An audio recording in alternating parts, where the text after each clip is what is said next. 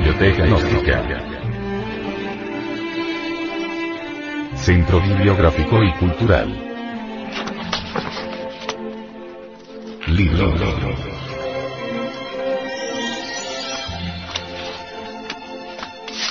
El misterio del áureo florecer.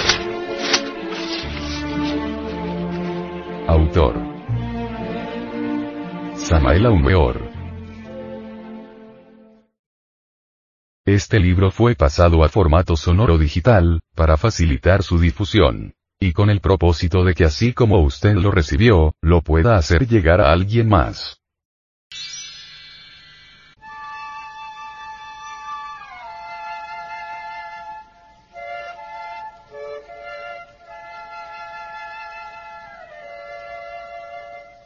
Capítulo 20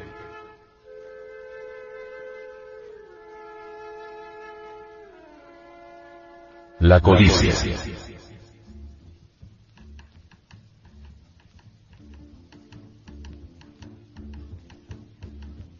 Viajando por todos estos países del mundo, hube de morar por algún tiempo en la ciudad del conquistador Gonzalo Jiménez de Quesada al pie de las montañas de Monserrate y Guadalupe. Por aquellos tiempos ya muy cercanos a la Segunda Guerra Mundial, me fue presentado en aquella ciudad un amigo por cierto muy singular. Sucre se llamaba, y viajando también había venido en busca de conocimientos universitarios desde cierto puerto del Atlántico hasta la cumbre andina.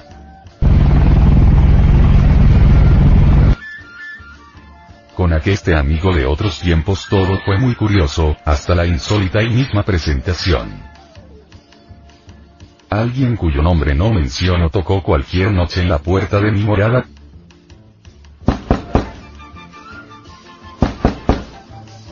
con el evidente propósito de invitarme a una plática de fondo con el consabido amigo. No fue por cierto muy hermoso el sitio de la reunión. Una tienda de mala muerte con un pequeño salón.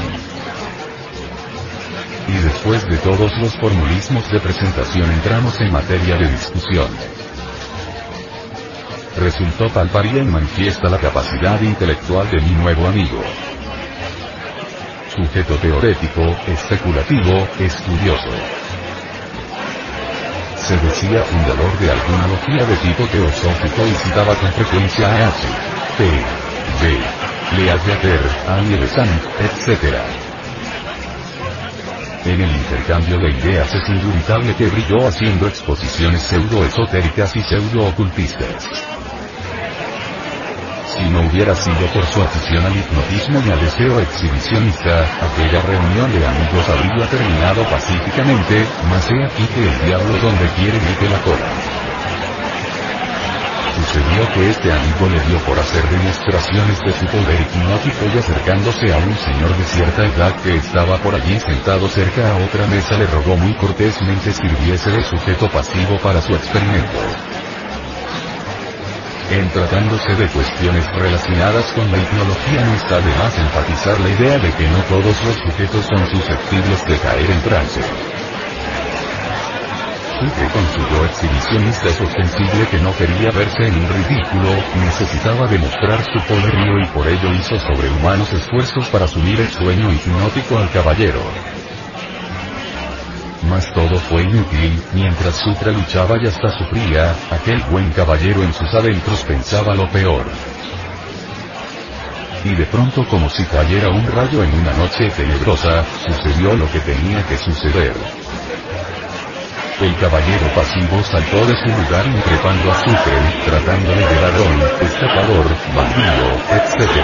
etc más nuestro consabido amigo, que tampoco era una mansa oveja, con un relampagueo. Y volaban mesas por los aires, y sillas y tazas y platos.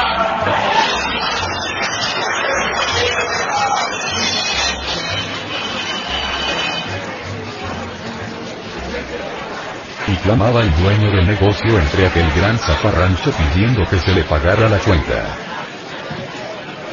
Afortunadamente intervino la policía y todo quedó tranquilo. El pobre Sucre hubo de empeñar su equipaje para pagar la deuda.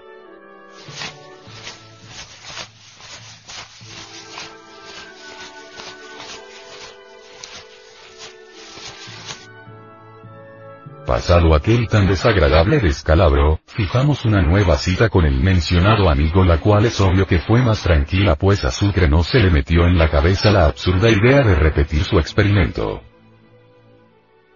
Entonces aclaramos muchas ideas y conceptos de fondo esotérico y ocultista. El amigo aquel ingresó más tarde a la universidad con el propósito de hacerse un buen abogado y es evidente que era un magnífico estudiante.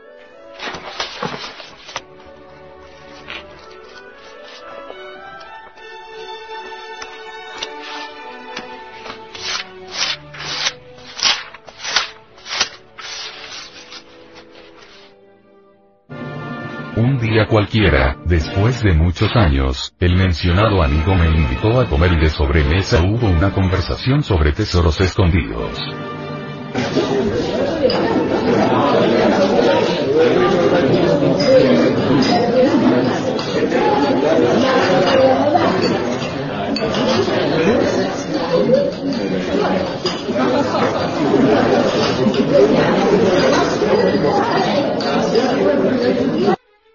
Entonces a mí se me ocurrió narrarle el siguiente caso. Dormía yo en mi recámara, le dije, cuando fui súbitamente despertado por un extraño ruido subterráneo que corría o circulaba misteriosamente del noroeste al suroeste. Me senté algo sobresaltado por tan inusitado sonido para ver desde mi lecho lo que estuviera sucediendo. Entonces con gran sorpresa vi que en un rincón de mi dormitorio la tierra se abría y surgió como por encanto el fantasma de una mujer desconocida que con voz muy delicada me dijo. Hace muchos años soy muerta. Aquí en este lugar enterré yo un gran tesoro. Sácalo tú, es para ti. Al escuchar su mi relato de sobremesa me rogó vehemente le llevara al lugar de los hechos y es claro que yo no quise negarle este servicio.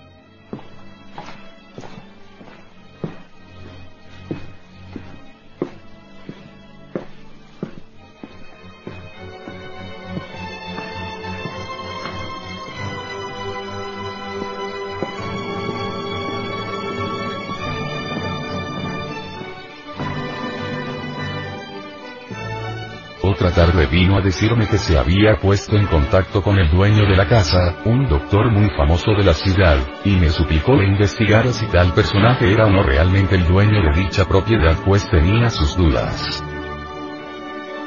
Confieso llanamente y con la más entera franqueza que no me fue difícil realizar el desdoblamiento astral. Sencillamente aproveché el estado de transición entre vigilia y sueño. En instantes de empezar a dormitar me levanté delicadamente de mi lecho y salí a la calle. Es ostensible que el cuerpo físico quedó dormido en la cama. Así se realizó el desdoblamiento del eidolón con pleno éxito. Todavía recuerdo fielmente aquel notable experimento psíquico volando, flotando en el ambiente astral del planeta Tierra anduve por varias calles buscando el consultorio médico del doctor.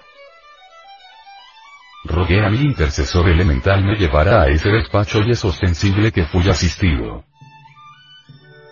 Al llegar a cierta casa entendí. Tres gradas conducían a la portada suntuosa de una mansión.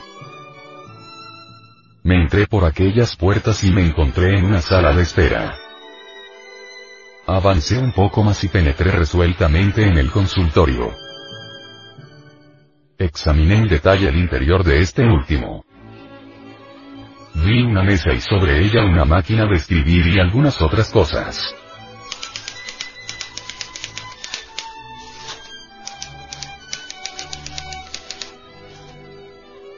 Una ventana permitía ver un patio de la residencia.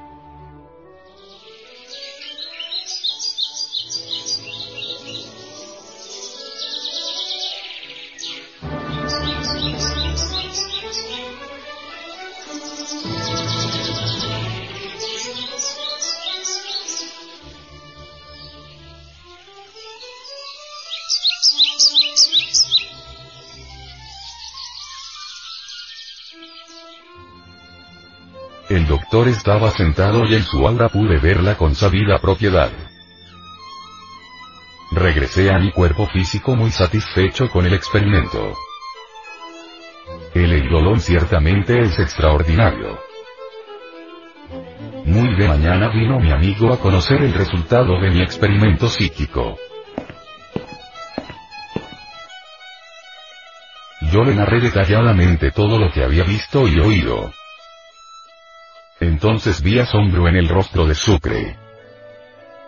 Él conocía tal consultorio y los datos que le daba resultaban exactos. Lo que sucedió después es fácil adivinarlo. Sucre no solo logró que aquel médico le alquilara la casa sino que además y esto es lo más curioso, lo hizo su socio. Por aquellos días resolví alejarme de aquella ciudad a pesar de los ruegos de aquel amigo quien insistía en que yo cancelara mi viaje. Cuando regresé más tarde, después de algunos años a aquel lugar, ya todo había cambiado, la casa que ya había desaparecido.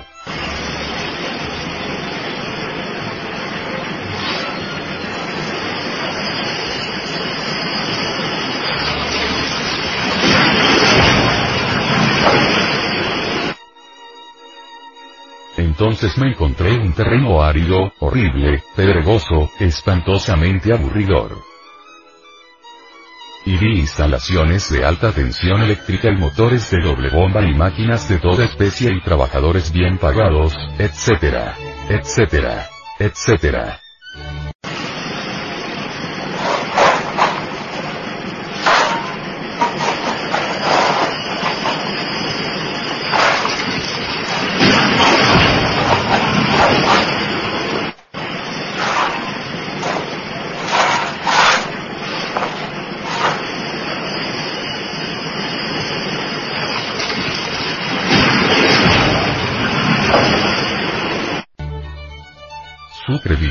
Mismo dentro de un cuarto que parecía más bien una trinchera en un campo de batalla, entraba, salía, daba órdenes imperantes a los trabajadores, etcétera, etcétera, etcétera.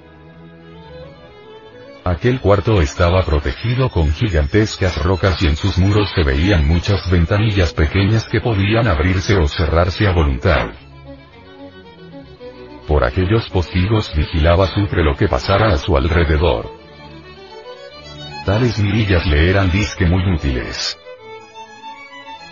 De cuando en cuando al menor ruido exterior empuñaba su pistola o su fusil y entonces aquellas aberturas veíanse desde afuera ya abriéndose o cerrándose o asomándose a través de ellas las bocas de fusiles o pistolas. Así estaban las cosas cuando yo volví. Entonces mi amigo me explicó que aquel tesoro era muy codiciado, que se trataba del famoso becerro de oro que tanto había inquietado a muchas gentes de la comarca y que por lo tanto estaba rodeado de mortales enemigos codiciosos que habían intentado asesinarle. Válgame Dios y Santa María. Me dije a mí mismo. En mala hora fui yo a contarle a este amigo la visión esta del tesoro. Mejor hubiera sido haberme callado el pico. Otro día lleno de optimismo me confesó que ciertamente a 12 metros de profundidad había encontrado un muñeco de barro cocido y que dentro de la hueca cabeza del mequetrefe halló un pergamino en el cual estaba trazado todo el plano del tesoro. En el laboratorio del doctor fue cuidadosamente sacado tal pergamino de entre la cabeza del fantoche pues con el tiempo y la humedad se había pegado demasiado. De acuerdo con el plano existían a 12 metros de profundidad cuatro depósitos situados uno al este, otro al oeste, un tercero en el norte y el último hacia el sur. Tal plano daba señales y datos precisos y al final tenía una sentencia firmada con iniciales de nombre y apellido.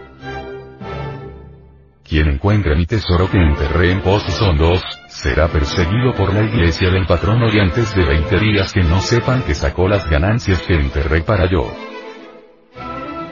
Por esos días ya la Segunda Guerra estaba muy avanzada.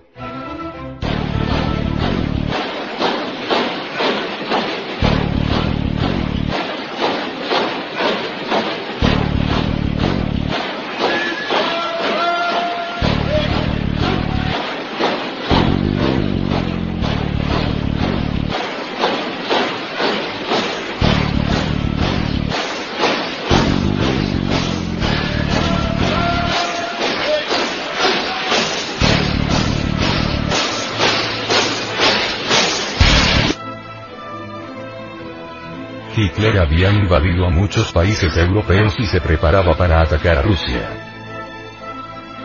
Mi amigo era germanófilo 100% y creía muy seriamente en el triunfo de Hitler. Der Führer hat das Wort.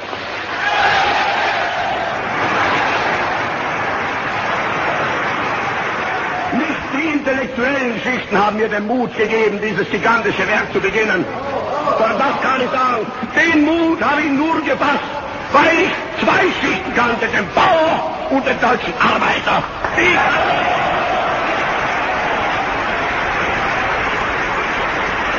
Vielleicht wird manch unter Ihnen sein, der es mir nicht verzeihen kann, dass ich die marxistischen Parteien vernichtete. Aber mein Freund, ich habe die anderen genauso vernichtet. Sie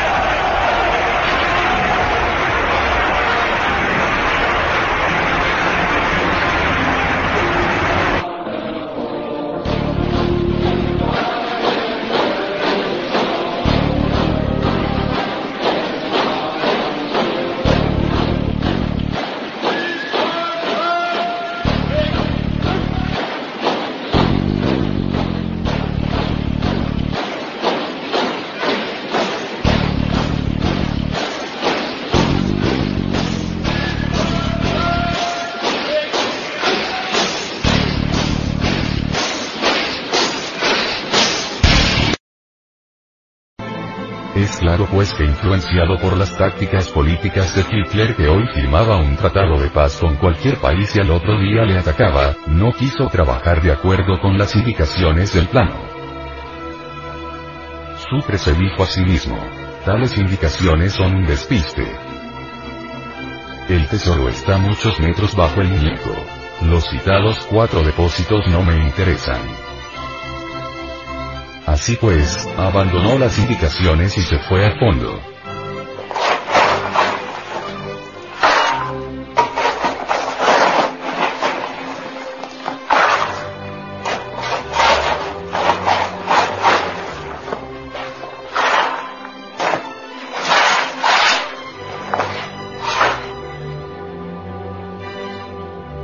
Asomé al hueco aquel, solo vi un precipicio, negro, profundo, espantoso.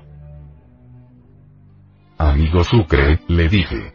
Usted ha cometido un error muy grave, ha dejado el tesoro arriba, en los cuatro depósitos y se ha ido al fondo, nadie entierra un tesoro a tanta profundidad. Es ostensible que tales palabras por mí pronunciadas llevaban la fragancia de la sinceridad y el perfume de la cortesía. Empero, debemos hablar sin ambajes para hacer énfasis en el yo de la codicia. Incuestionablemente este último resaltaba exorbitante en mi amigo combinándose con la astucia, la desconfianza y la violencia. De ninguna manera fue para mí algo insólito el que Sucre entonces tronara y relampagueara vociferando y hasta endilgándome cosas en las cuales jamás había pensado. Pobre Sucre. Me amenazó de muerte, creyó por un instante que yo dije que estaba muy de acuerdo con sus consabidos enemigos, tal vez con el propósito de robarle el tesoro. Después de todo y viendo mi espantosa ferilidad me invitó a su refugio de trinchera a tomar café.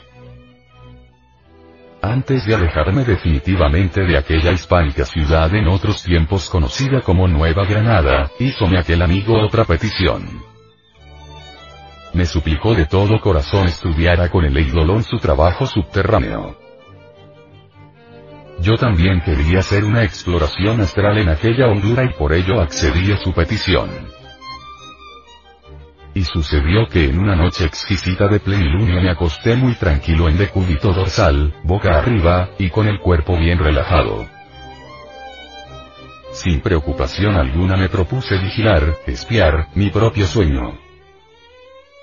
Quería utilizar para mi salida astral aquel estado de transición existente entre vigilia y letargo.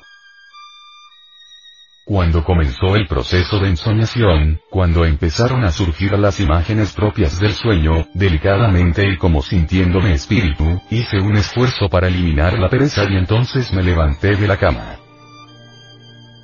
Salí de mi recámara como si fuese un fantasma, caminando delicadamente y luego abandoné la casa. Por las calles de la ciudad flotaba deliciosamente lleno de una exquisita voluptuosidad espiritual. No me fue difícil orientarme. Pronto estuve en el lugar de los acontecimientos, en el terreno de los hechos. Ante aquel hueco negro y horrible que ya tenía más de 70 metros de profundidad, un viejito enano, un pigmeo, un homo de respetable barba blanca me contempló inocente. Flotando en la atmósfera descendí suavemente hasta el fondo acuoso del nefasto hoyo de codicias. En tocando con mis pies sideros el limo de la tierra húmeda y sombría, hice con agrado un esfuerzo más y penetré en el interior de este bajo el fondo mismo del pozo. Cuán suavemente descendía con el eidolón bajo el asiento negro de tal antro del que emanara mucha agua. Examinando detalladamente cada roca de granito sumergida bajo las aguas caóticas, me adentré muy profundamente bajo aquel subsuelo. Es evidente que mi amigo de Marras había dejado el fabuloso tesoro allá arriba como ya lo dijimos en párrafos anteriores. Ahora y en estas regiones abismales, solo veía ante mi insignificante persona, piedras, lodo, agua. Más de pronto algo inusitado sucede, estoy ante un canal horizontal que saliéndose del terreno aquel se dirige hacia la calle. ¡Qué sorpresa! Sucre nada me había hablado de esto, nunca me dijo que en semejantes profundidades pensara hacer una perforación horizontal.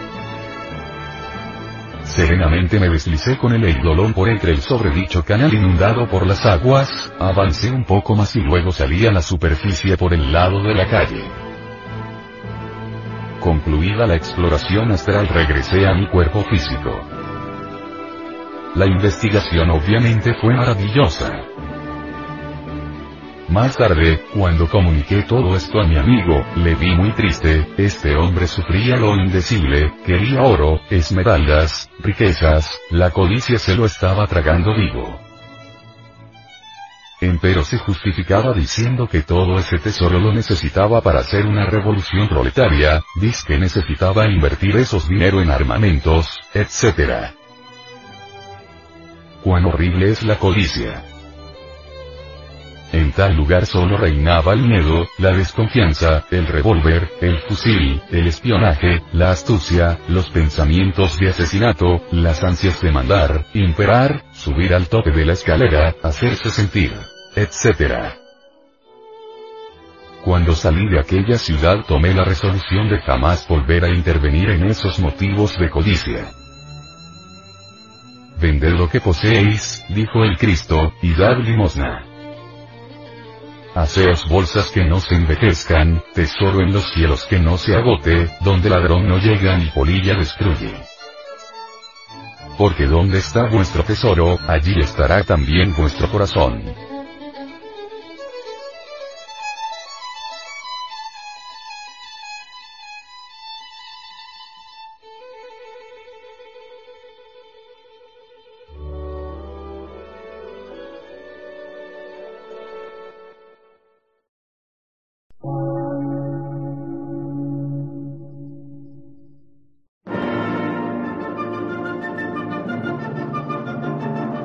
Emisora, gnóstica, transmundial. Por una nueva civilización y una nueva cultura, sobre la faz de la Tierra.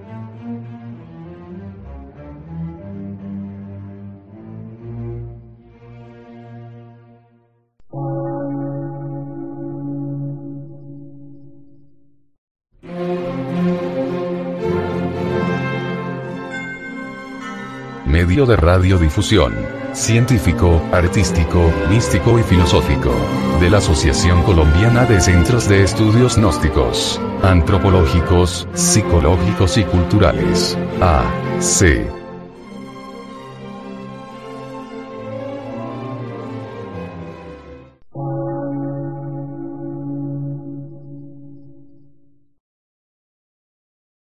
Lectura en movimiento. Difusión sin fronteras.